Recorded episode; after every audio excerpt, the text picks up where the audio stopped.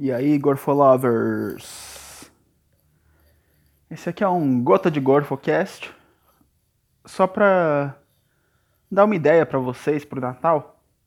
Porque já que a gente não tem Dia de Ação de Graças aqui no Brasil, essa é uma ideia interessante. É pegar um potinho, pode ser um potinho de vidro ou plástico, tanto faz. E aí você e seus familiares escrevem coisas boas que aconteceram no ano.